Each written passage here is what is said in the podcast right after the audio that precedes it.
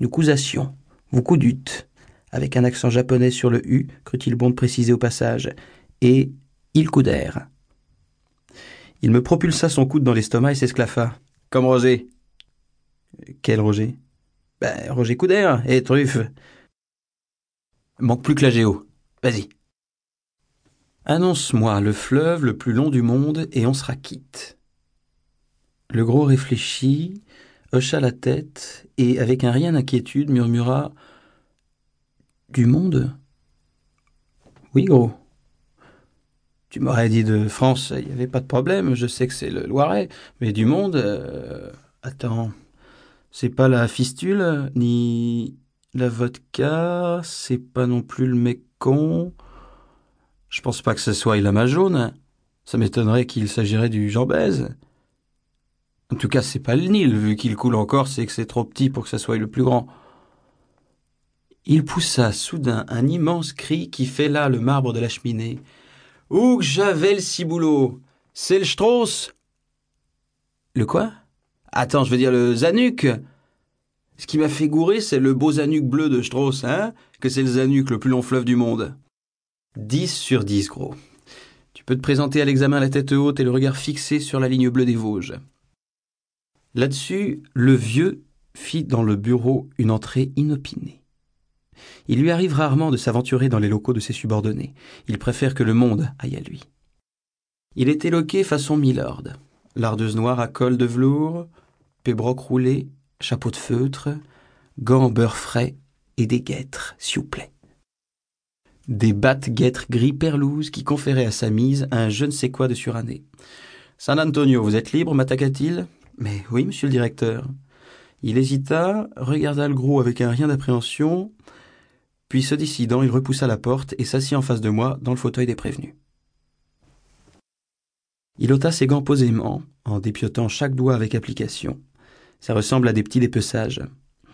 Lorsqu'il a les paluches à l'air, il les ouvre et les ferme à plusieurs reprises, puis il déboutonne son batte-pardingue et chasse d'une pichenette une poussière incongrue sur sa guêtre. Mon cher San Antonio, attaque le tendu, j'envisage de vous envoyer à Cuo, où le dictateur infidèle castré nous donne bien des soucis.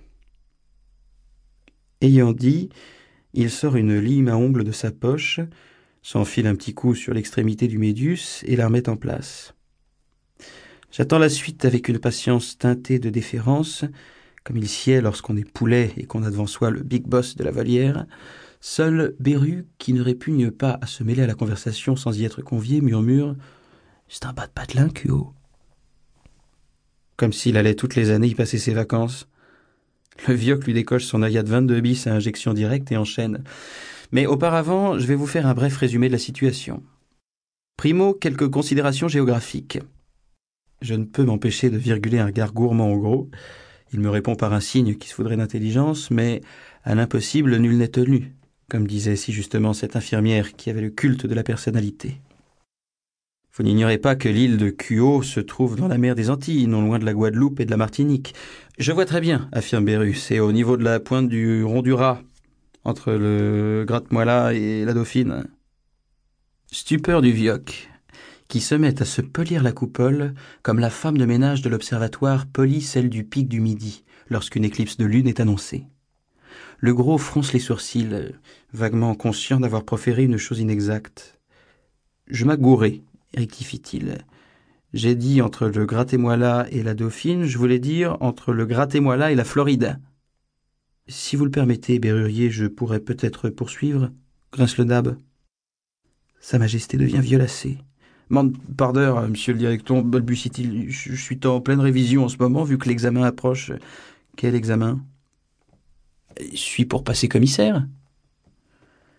Le dabuche me regarde et un sourire en coup de serpe lui fend la tirelire. Oh Je vois, pouffe-t-il.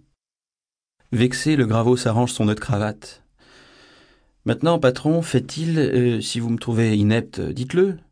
C'est pas la peine que je me paie des nuits blanches à potasser la gramule et le calcaire, la géo et l'histoire pour des clous. Si je vous causais qu'à minuit je me farcissais avec Berthe, mon épouse, une chiasserie de problèmes sur deux trains, que l'on partait de Dijon à 8 heures et que l'autre quittait la gare de Lyon à 10 heures et qu'il fallait qu'on trouve à quelle heure qu'ils allaient se croiser. C'était tellement coton que ça n'a pas été si tard.